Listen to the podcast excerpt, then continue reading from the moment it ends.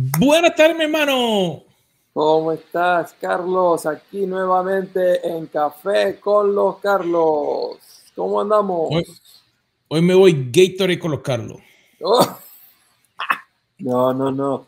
No me traiciones. Mira, café, cafecito. Ha, habido mucho café en el día y eh, para balancear un poquito de los, los electrolitos y las cosas, un poquito de Gatorade para poder ahí eh, balancear todo lo que hay. Nuevamente, mis hermanos, un placer de que esté aquí con nosotros. Si es la primera vez que estás con nosotros, gracias. Estamos todos los martes aquí a las 3 de la tarde. Este es tu servidor, Carlos Vargas, y mi querido compañero Carlos Peralta. Perdón, perdón, el doctor. El doctor Peralta. No, no, no. Realmente es un placer eh, de que podamos compartir juntos, eh, como si tuviéramos, estamos ahora más cerquita que hace unos años. Claro. Pero con todo y cosas no podemos sentarnos todos los fines de semana como, si, como quisiéramos. Eh, es verdad. Hace una semana linda. Sí, sí. Este, aquí en los Estados Unidos la semana pasada fue una celebración muy importante. Eh, es el fin de semana que más viaja la gente en todo el año porque quiere estar junto con la familia para celebrar el Día de Acción de Gracias. Así que mm, seguramente tú, Carlos, has tenido un buen tiempo. Nosotros lo tuvimos compartiendo con la familia y por supuesto eh, haciendo memoria de todas las bendiciones que hemos recibido a lo largo de todo este año de parte de Dios. Y, fue un tiempo de regocijo, un tiempo de alegría, eh, pavo, lechón, arroz con gandules, ensalada verde, ensalada de papa, papa majada, ensalada de cosas verdes. La, nevera todavía, gracias a Dios, tiene comida. Eh, pero ¿sabes qué fue lo más lindo? Que llevábamos años sin poder estar con amistades y familia hasta tarde. Mm. Y terminamos el jueves, más o menos como eso de las 12, 12 y media de la noche hablando, haciendo chiste, disfrutando. Realmente que fue una bendición enorme, porque comenzamos en la iglesia por la mañana y terminamos entonces eh, disfrutando aquí en la casa. Y lo que tú dices, Carlos, eh, tiene mucha importancia, especialmente por el contexto en el cual estamos. Cuando yo vivía en Argentina, estar con amigos hasta las 2, 3, 4 de la mañana era, no era tan, tan escandaloso eh, o inusual. Este, es más, cada vez que viajamos a Latinoamérica siempre sucede eso. Pero aquí en Estados Unidos se come temprano, tipo 6 de la tarde, y para las 8 y media no quedan ni las moscas. No, sí mismo. Y, y pensando en que pues pasó un tiempo de preparación, pasó un tiempo de hacer diferentes cosas.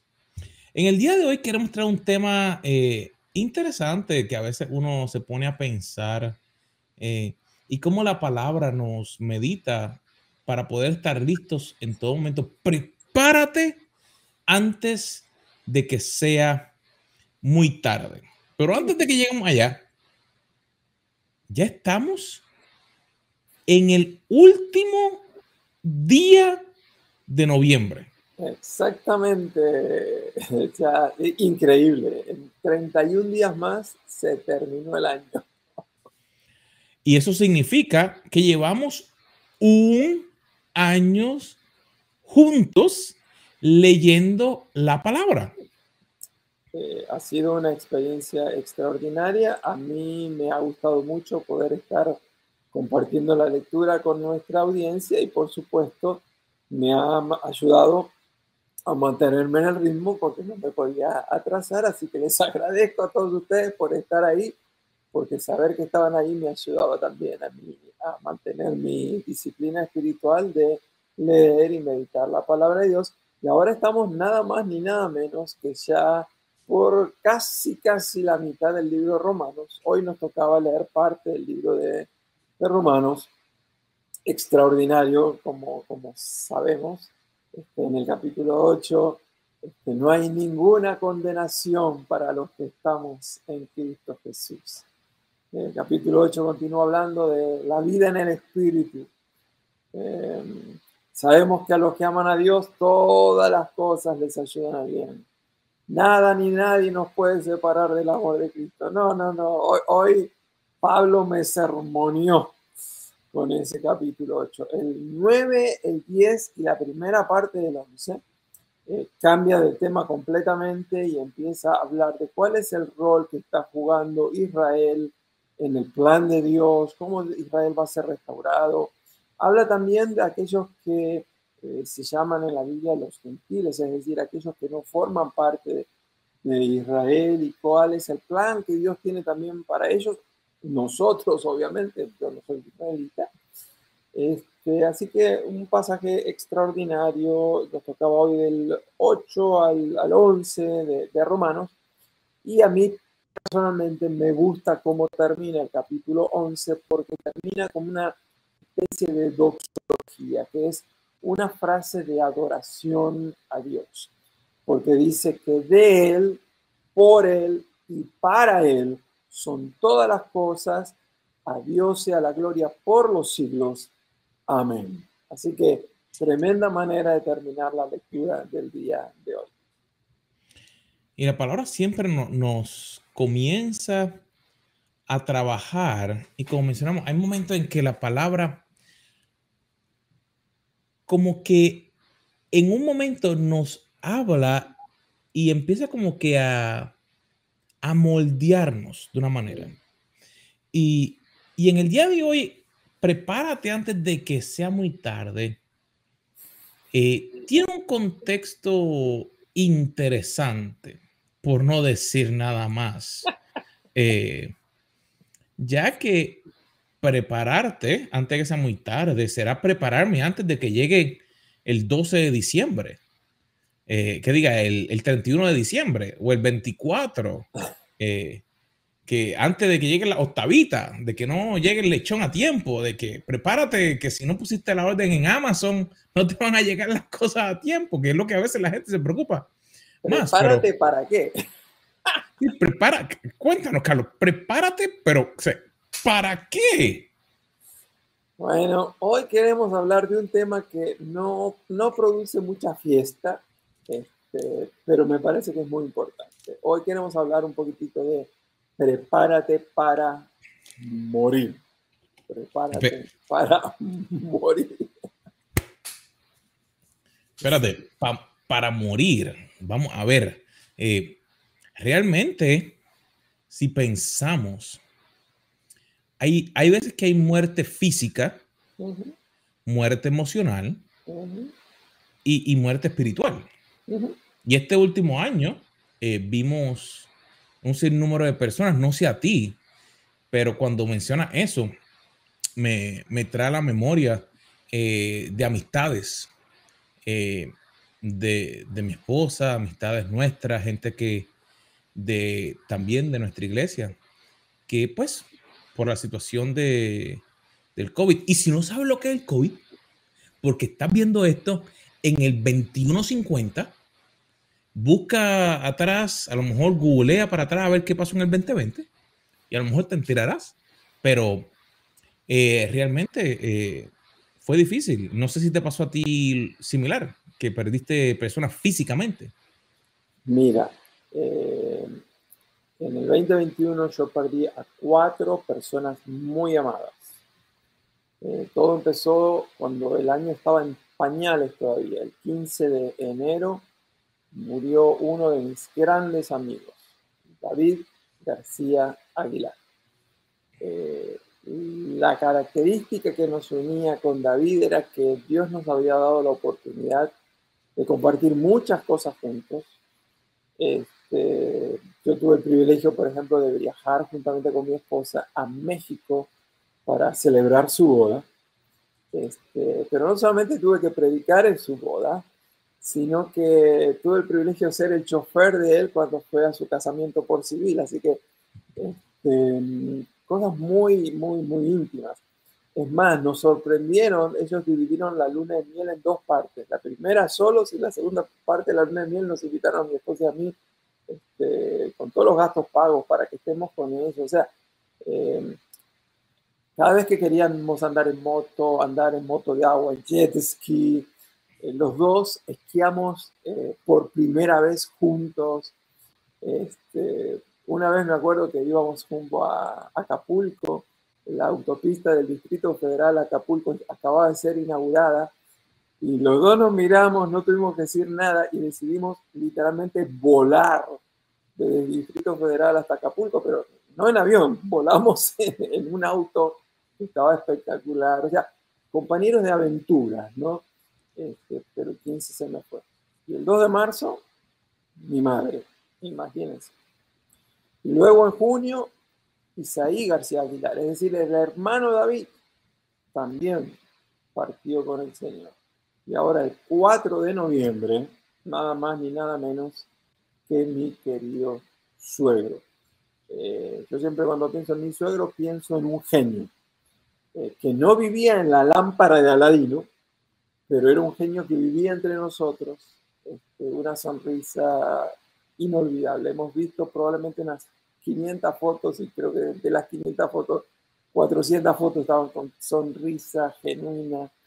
Este, él además tenía una virtud y era que él podía reparar todo lo que los demás iban a tirar, él, él se las ingeniaba para repararlo. Así que a cualquier lado de mi casa que voy encuentro algo que él tocó, que él reparó. Así que a mí se me murieron cuatro. No sé cuántos se te habrán muerto a ti. Más o menos así mismo. Eh, y lo interesante es que cuando a veces pasan esas situaciones, uno diría, ¿dónde la Biblia nos ayuda a prepararnos para cuando lleguen situaciones así? No es solamente buscar en ese momento, mm. sino estar prontos para que cuando ocurra esa situación, que podamos estar listos, pero también, ¿qué si ya ha ocurrido eso y todavía estamos vivos? Mm. ¿Qué si hemos muerto espiritualmente o emocionalmente y el cuerpo es todavía lo que está caminando por ahí sin darnos cuenta que ya hemos... Oh. ¿Qué nos habla la palabra, Carlos? Sí, hoy vamos a hacer algo diferente a lo que generalmente hacemos y es que vamos a estar leyendo todo un pasaje de corrido y vamos a, escuchar la palabra de Dios. Está en Lucas, capítulo número 16, versos 19 al 31. Y comenzamos así diciendo, había un hombre rico que se vestía lujosamente y daba espléndidos banquetes todos los días. Había un hombre rico que se vestía de púrpura y de lino fino, que era la ropa, la vestimenta real o de los muy ricos. Y ese hombre tenía tanto dinero que él hacía banquete, no el día de acción de gracias, sino todos los días. Pero dice la Biblia en el próximo versículo que a la puerta de su casa se tendía un mendigo llamado Lázaro que estaba cubierto de llagas. Eh, Claro, uno lee a la puerta de su casa como si él hubiera vivido en una casa como vivimos nosotros, pero no. La idea aquí era que él era tan rico que vivía como los ricos, así que vivía en un palacio, vivía en un castillo, en una fortaleza, en una mansión. Así que la puerta de su casa no era la puerta que nosotros cruzamos todos los días para entrar y salir de nuestra casa, sino que era algo majestuoso, ¿no? Pero imagínense, semejante propiedad, semejante casa, y que en el portón haya un hombre mal vestido, mal oliente, y ni siquiera estaba realmente sentado, estaba como tirado ahí, este, una situación horrorosa. Este, dice que tenía tantas llagas en su cuerpo que nadie se acercaba, solamente los perros. Y aunque no dice específicamente ahí, pero el hecho de que se que diga que tenía llagas en todo el cuerpo, así que nos hace pensar de que ni siquiera tenía mucha ropa, sino que esos, estos trapos que tenía agujereados por todos lados, así que se veía que las llagas cubrían su cuerpo. Y esto de las llagas tiene que hacernos pensar de que lo más probable que esas llagas era que se veía que él era leproso. Y ser leproso, este, aunque hoy la lepra es más o menos curable, por muchos siglos la lepra era completamente curable, y eso hacía otro problema. En este caso, él era eh, una persona mendiga, que mendigaba, pero además estaba enfermo. Pero aunque él no hubiera sido un mendigo, solamente por tener lepra, este, él tenía que avisarle a la gente. Que dice que si él iba caminando, tenía que ir diciendo, soy leproso, soy leproso, para que nadie se le acerque, para que nadie se contamine. Más adelante dice que la gente iba tocando como dos maderas. Y cuando se escuchaba el ruido, la gente ya se iba preparando, lo buscaba de dónde viene el ruido, porque sabían que ahí venía un, inmundo. Y ya en nuestros tiempos, este, todavía en los lugares donde hay algo de lepra, la gente generalmente usa campanitas. ¿no? Así que hay, más tecnología, pero el problema era el mismo, ¿no? La lepra, una situación horrorosa. Al punto tal de que el, el, el santo de los leprosos es San Lázaro. Y la Biblia sigue diciendo que el verso 21 dice que este hombre, el mendigo, Lázaro, hubiera querido llenarse el estómago con lo que caía de las mesas del rico. Y hasta los perros se acercaban, le llamían las llagas. Ese hubiera querido significa que no lo logró. Es decir, que él tenía una expectativa, él tenía hambre, él deseaba alimentarse, aunque sea de las migajas. Pero el rico nunca vino, nunca mandó un siervo, nadie mandó por un plato de comida. Este, no, no, no, le interesaba, al revés. Este, solamente pensar en él le producía repugnancia, ¿no? Y entonces dice el verso 22 que el, el mendigo este por fin murió. Y los ángeles se lo llevaron a la eternidad. Y dice que lo llevaron al lado de Abraham. Y también dice que murió el rico y lo sepultaron. Y acá quiero mencionar tres cosas. La primera es que muere el mendigo, pero también muere el rico. Es decir, los ricos también mueren. Muchos suena como novela es que muchos ricos viven como si esto fuera lo único que hay. Pero los ricos también mueren. Lo segundo es que dice que al mendigo lo llevaron los ángeles. Lo que no dice la Biblia es quiénes llevaron al rico. Pero si los ángeles llevaron al pobre, lo más probable es que se lo llevaron los mismos demonios, que la Biblia llama los ángeles caídos. Carlos, antes de que se... elemento. Para, para que, que a veces cuando leemos algo así, pensamos de que pues uno era mejor por la situación económica. Y si vemos desde cuando comienza el versículo, el capítulo que estás leyendo, nos damos cuenta que había una diferencia económica, pero también había una diferencia de corazón.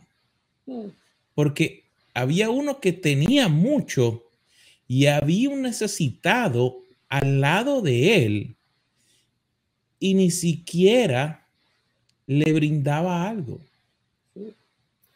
Y la Biblia dice que el que no toma cuidado de la criatura es porque está rechazando al creador de la criatura.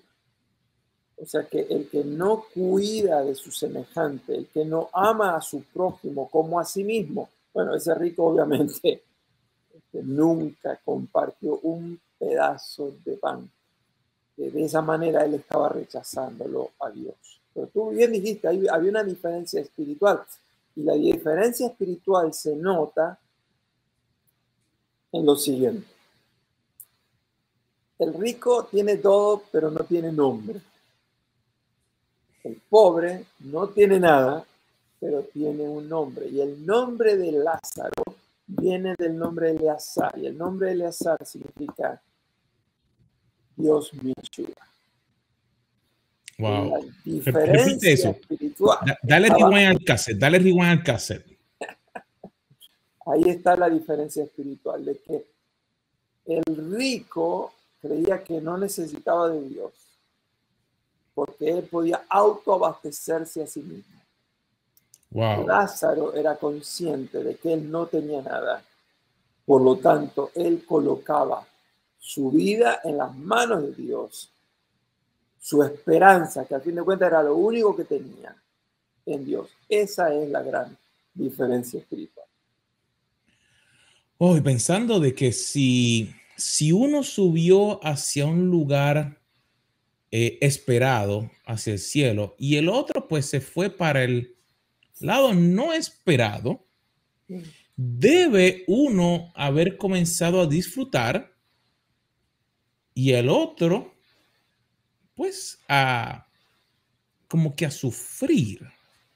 Eh, y me llama la atención de que la historia nos dice que ese rico como que no había tomado en cuenta y todavía en vez de arrepentirse él de lo que está ocurriendo, no, que, que Lázaro me venga a servir a mí, que me venga a traer, a que me toque los labios para yo poder traer refrigerio.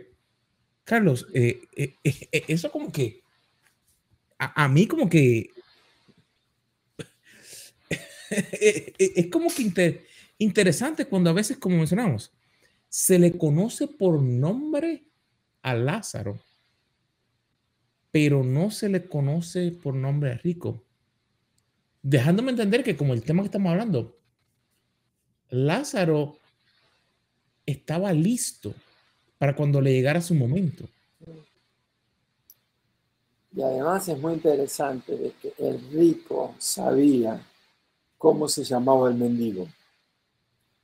Estando en vida, lo ignoró por completo, pero no tuvo ni siquiera el descaro cuando tenía en el lugar de tormento sed, pedirle a Abraham que lo mande a Lázaro, mojar un poquitito el dedo en agua para que se lo lleve y humedezca un poquitito su boca. La, dureza del corazón humano no tiene límite, el descaro tampoco.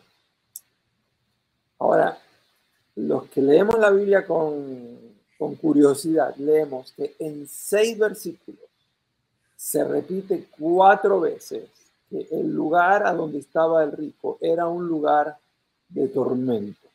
Dice que él estaba sufriendo mucho dice que él no quería que los hermanos vayan a ese lugar de tortura. Para que la Biblia repita cuatro veces en seis versículos que ese lugar es un lugar de tormento, es porque está enfatizando que ese es un lugar al cual nosotros no queremos, no debemos ir, porque ese lugar de tormento no fue creado para el ser humano, fue creado para Satanás y sus ángeles rebeldes.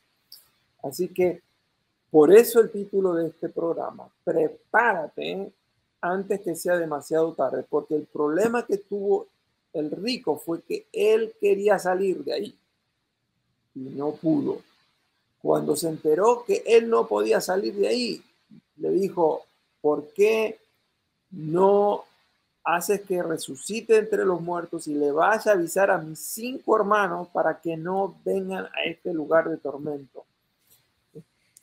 No, no, hay, mucha tela para cortar en este pasaje, Carlos. Carlos, y si pensamos entonces del punto de vista de la persona que está aquí, antes de que le llegue ese punto. Si, si tomamos la historia, porque eso es lo, lo lindo de la palabra, que nos permite entonces aprender de lo que le ocurrió a otros y de esas historias que a través de la palabra nos inspiran para nosotros poder darnos cuenta. Llega un momento a la vida de una persona que a lo mejor no está encaminado y solamente está pensando en el mismo. ¿Cómo una persona pudiera darse cuenta que a lo mejor está siendo como ese rico que está disfrutando de todo, y no es que lo disfrutar sea malo, pero si nos damos cuenta, ese rico estaba disfrutando y no poniendo atención a nadie más. ¿Cómo pudiéramos darnos cuenta cuando nos llegue ese momento que tenemos que como que hacer un ajuste para decir, mira, tengo que ajustar para poder reconectarme a donde Dios quiere que esté?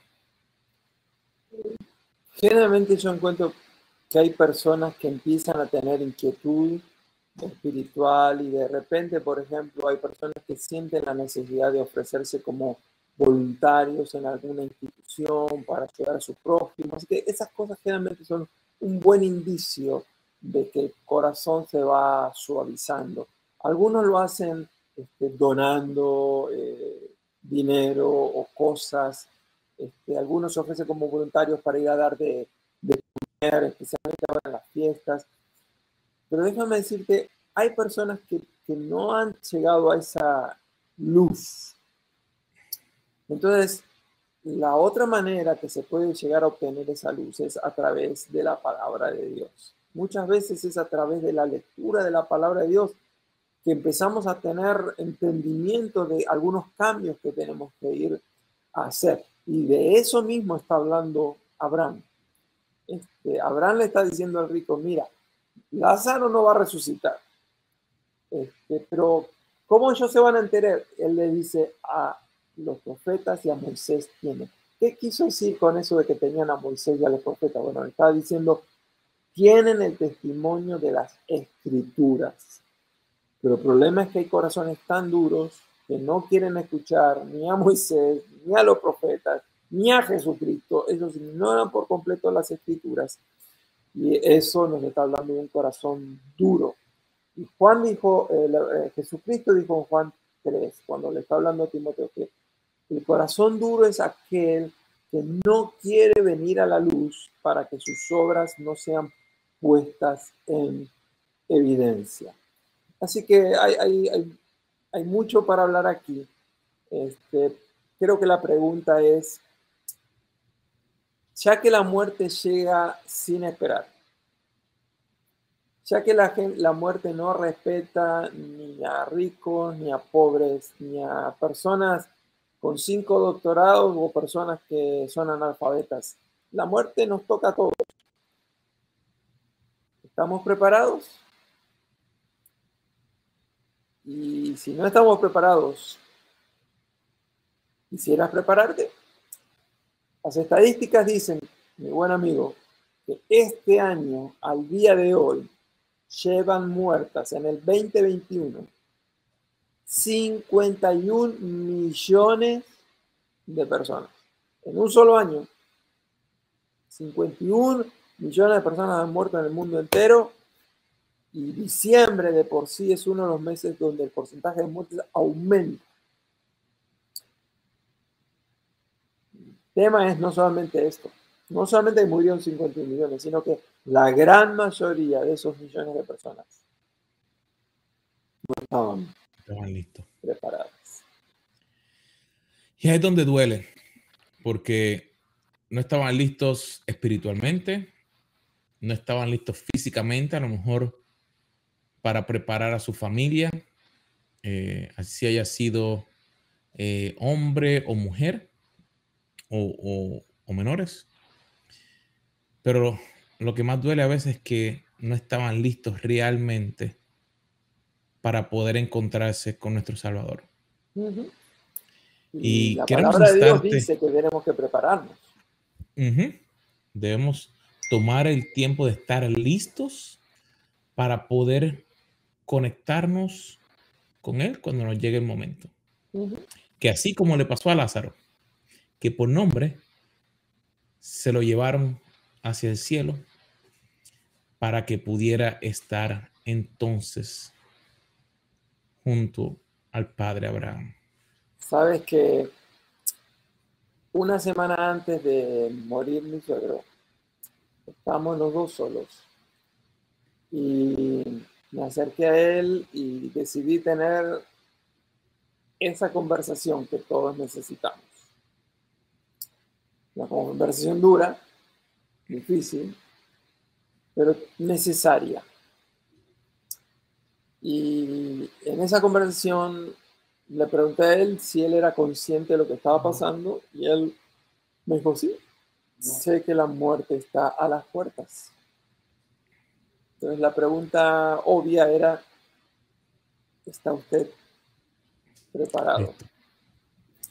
Y él me dijo, estoy listo.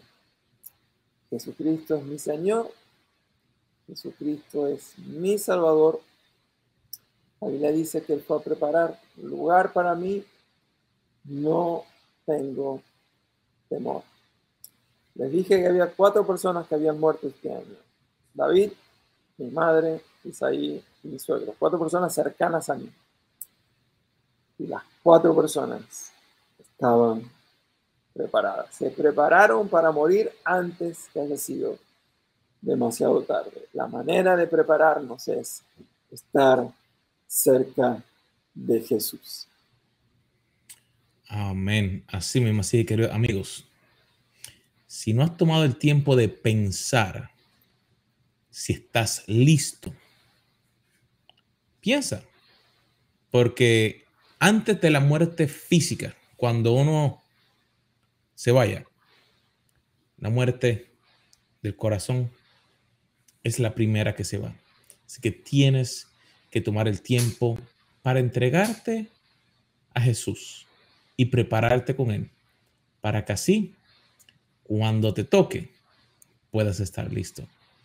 Y si no te toca todavía, averigua, porque a lo mejor puede que tu vida física, tu vida de trabajo, tu vida matrimonial, puede que esté ahí parecida como la de Rico, que está pensando en otras cosas y no se está dando cuenta que hay un Lázaro alrededor de él y que a lo mejor tienes que tomar y hacer unos cambios. Así que Wow. Tema fuerte.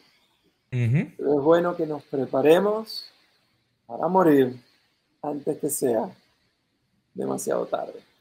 Si conoces a alguna persona que tú crees que está necesitando escuchar esto, por favor, comparte.